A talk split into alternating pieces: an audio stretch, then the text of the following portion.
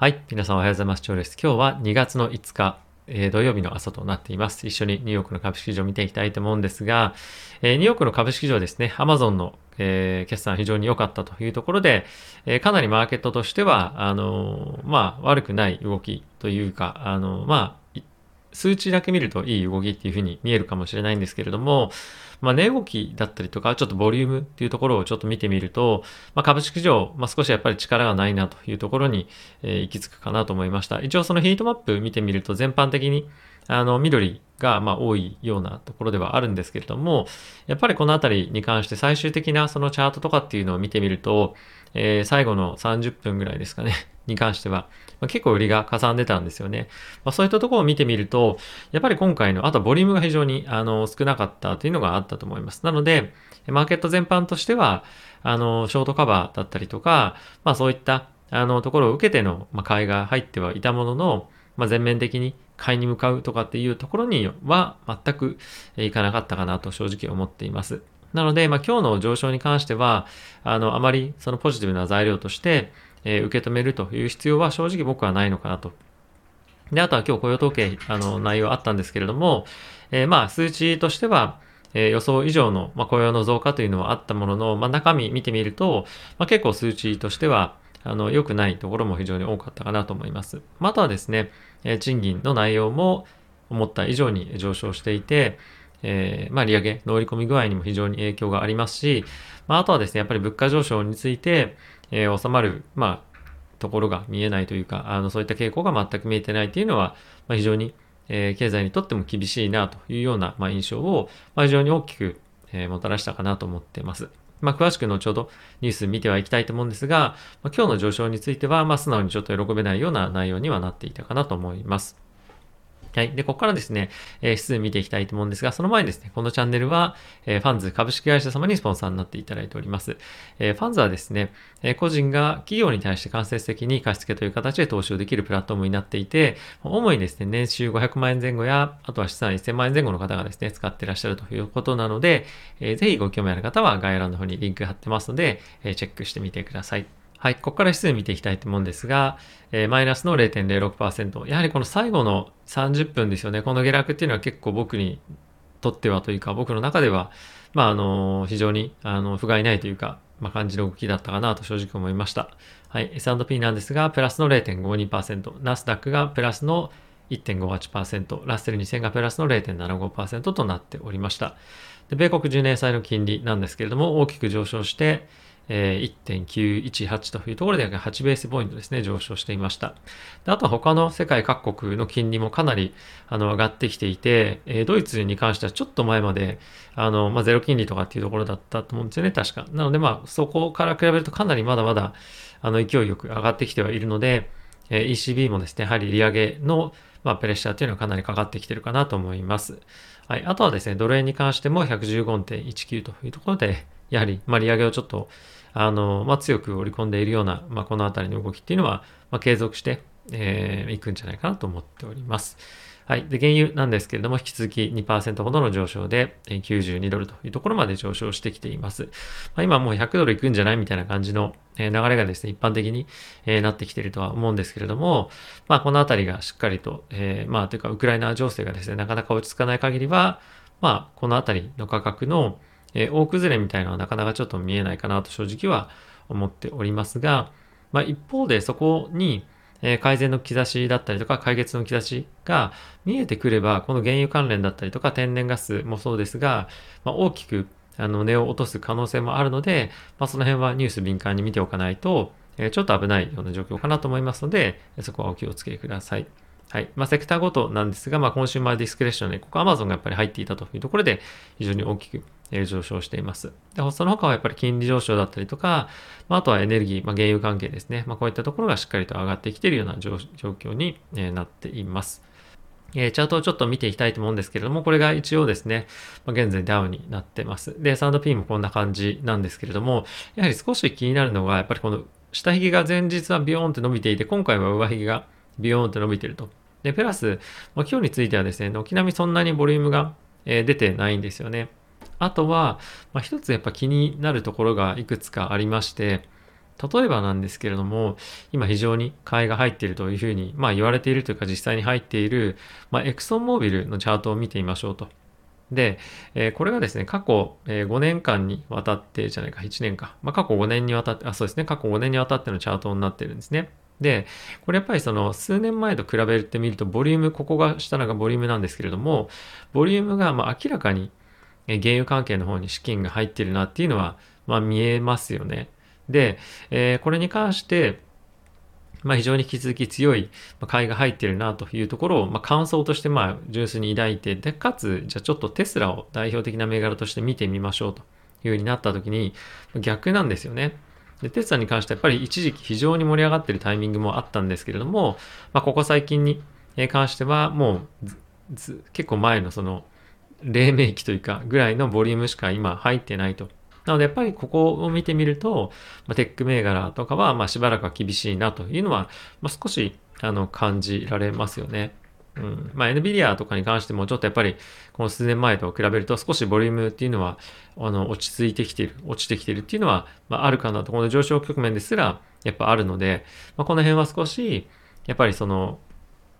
ハイテク銘柄をこぞって買おうみたいな今はやっぱりセンチメントではま、ないという感じかなと思います。はい。まあ、ここからはその価格が落ちていくとかっていうわけじゃないんですけれども、やっぱりそのどこのセクターを好んで買っていくかっていうところの観点では、まあ、やっぱりまだまだテックには資金が入りづらいような状況かなと思っております。はい。あとはですね、あの、まあ、これは株価とは直接関係はないんですけれども、えー、っと、すいません。まあ、仮想通貨に関してはビットコインが4万ドル超えてきたりとか、まあ、あとはイーサリアムもですね、えー、3000ドルっていうところに、まあ、今差し掛かっていて、まさにテクニカル的な、まあ、非常に重要なあの局面にも来ているというところで、このあたりについては、非常に、え、面白い局面かなと思うので、まあ、もしご興味ある方は見ていただければいいんじゃないかなと思います。あとは僕はあの仮想通貨のチャンネルもやってるので、えー、ぜひご興味ある方は概要欄の方から仮想通貨チャンネルというのがあるので、えー、チャンネル登録していただけると嬉しいです。はい。っていうところで、まあ、今日のニュースちょっと見ていきたいと思うんですけれども、まあ、まずはですね、ニュースという観点からは、あの、アメリカの雇用統計、えー、かなと思います。で予想が15万人だったのに対して、46万7千人という数字で、まあ、非常にいい数値では、あ、ったんですけれども、失業率という観点では3.9%から4%に上昇したと。で、プラス、賃金の上昇幅がですね、えー、前日、あの、前月ですね、から比べると、0.7%の上昇となりました。で、一応予想が0.4とか0.5だったので、まあ、結構な上昇幅だったんですよね。なので、まあ、このあたり非常に、あの、やっぱりインフレに関して、まあ、圧力がかなりかかっているというところがありますし、まあ、それに対して株式上はそんなに反応してなかったっていうのは正直ちょっと僕は、あの、驚きだったかなと思っております。もうちょっとやっぱり明日以降、このあたりを意識して、まあ、売り、売りとか、まあ、売り、売り込まれる、まあ、タイミングがあっても、まあ、おかしくはないかなと思っています。あとはこの内容に付随したものなんですけれども、えー、やっぱりこの1月に関しては、かなりですね、やっぱオミクロンが猛威を振るっていたタイミングでもあったので、まあ、実際にその細かい数字とかっていうのを見ていくと、えー、病気のためにですね、あの仕事をしていないあの雇用者数に関しては、まあ、360万人と。で、12月の、倍に増えているっていうのが、一つある。で、プラス、えー、雇用主雇用主がですね、あの会社の方がパンデミックのため、まあ、休業だったりとか事業を縮小して、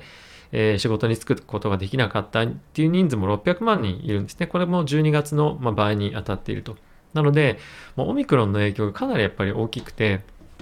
えー、まあ今数値としては46万人というふうになってはいるんですけれども、まあ、実際のその経済っていうところを見てみると、オミクロンの影響をもろに受けていて、オミクロンを本当に結構その楽観視している状況って、本当にいいのだろうかっていうのは、え、感じています。なので、まあそのあたりを、あの、まあ見てみると、まだまだやっぱりアメリカの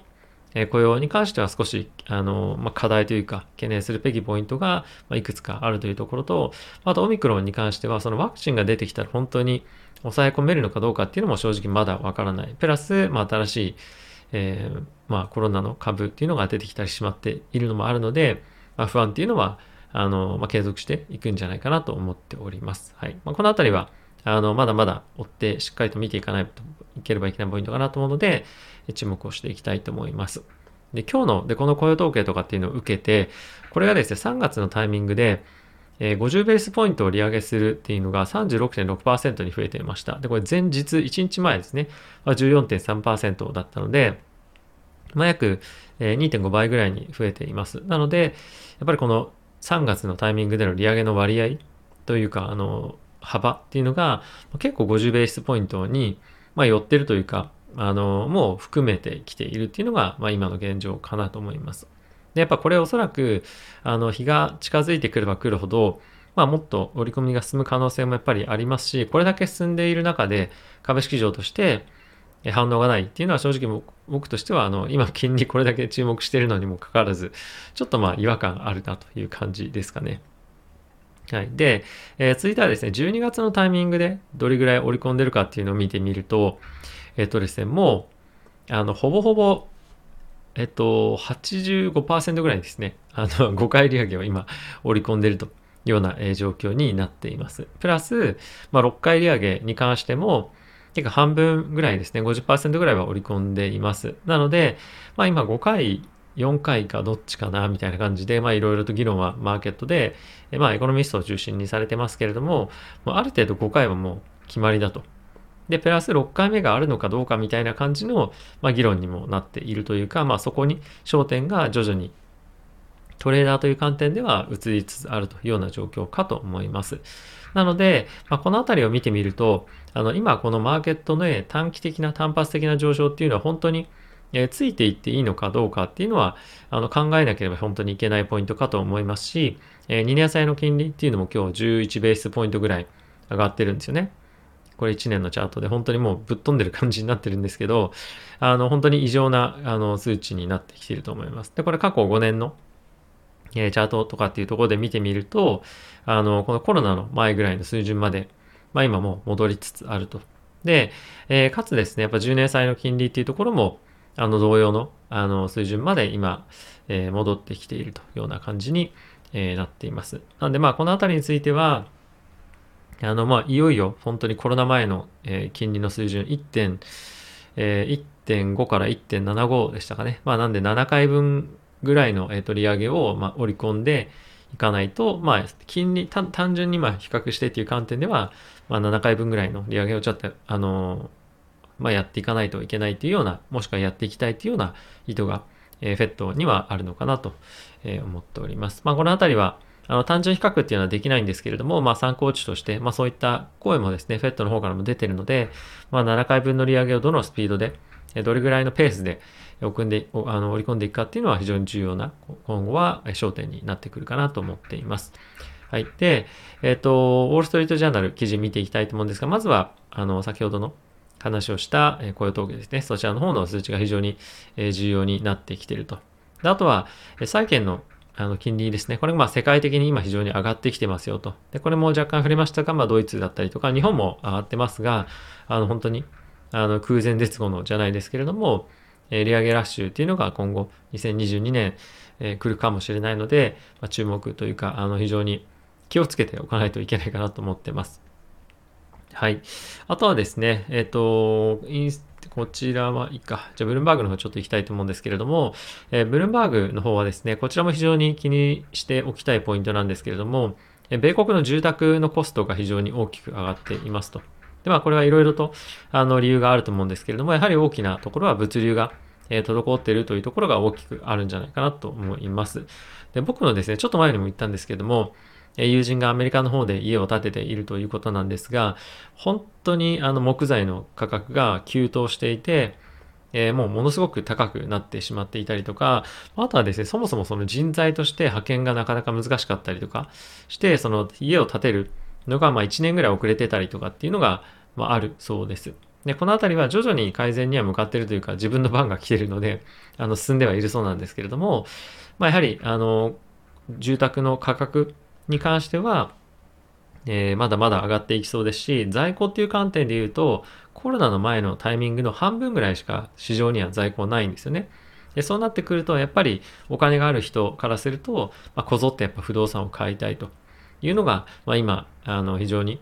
需要が高いというところもあって、どんどんどんどんま価格が上がっていく。で、かつこれ2022年も続いていくんじゃないかというふうにま言われていますので、まあ、そんなにやっぱり簡単にあまりあの、物価上昇っていうのが落ち着く、可能性っていうのは正直なかなか見えないなと。で、プラス、えー、フェットだったりとか、まあ政府に関しては、まあ、今年の後半に向けて、えー、物価上昇っていうのが収まってくるんじゃないかみたいなことが言っていますけれども、まあこれっていうのはあの金融政策がベースではなくて、やはりコロナで物流とか、えー、まあ非常に滞っているとかっていうのがあるので、そこを改善できない限り、あの、利上げしたところで、おそらく、まあそんなに、あの物価上昇への圧力っていうのは、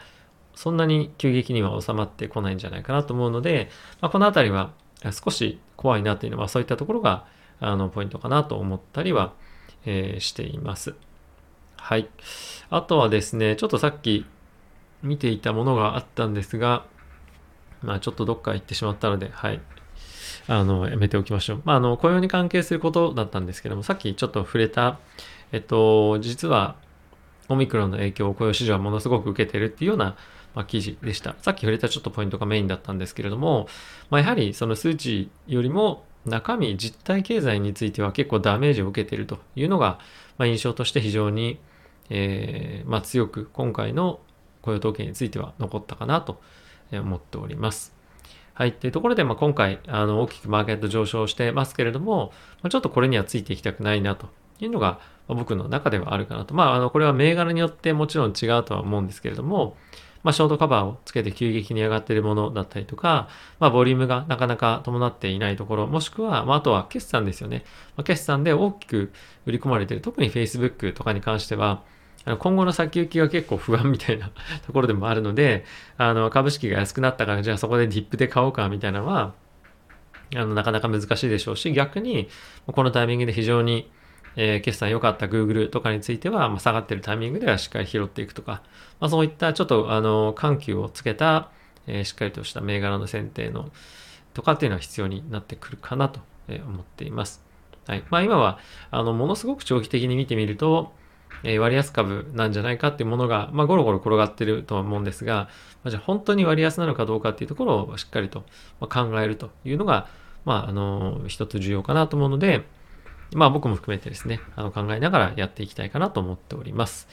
はい。ということで皆さん今日も、えいかがでしたでしょうか？まあ、非常にあの株式市場としてはそこを打った感じが若干あったりするのが、まあ、の逆に怖いなというふうに、え思っています。利上げはですね、さらにどんどん織り込んでいってはいますし、えじゃああの株式市場としては、まあ、本当に最悪期を織り込んだのかっていうのが今回の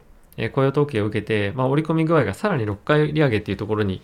行っていると。で、それってあんまりそのマーケットで、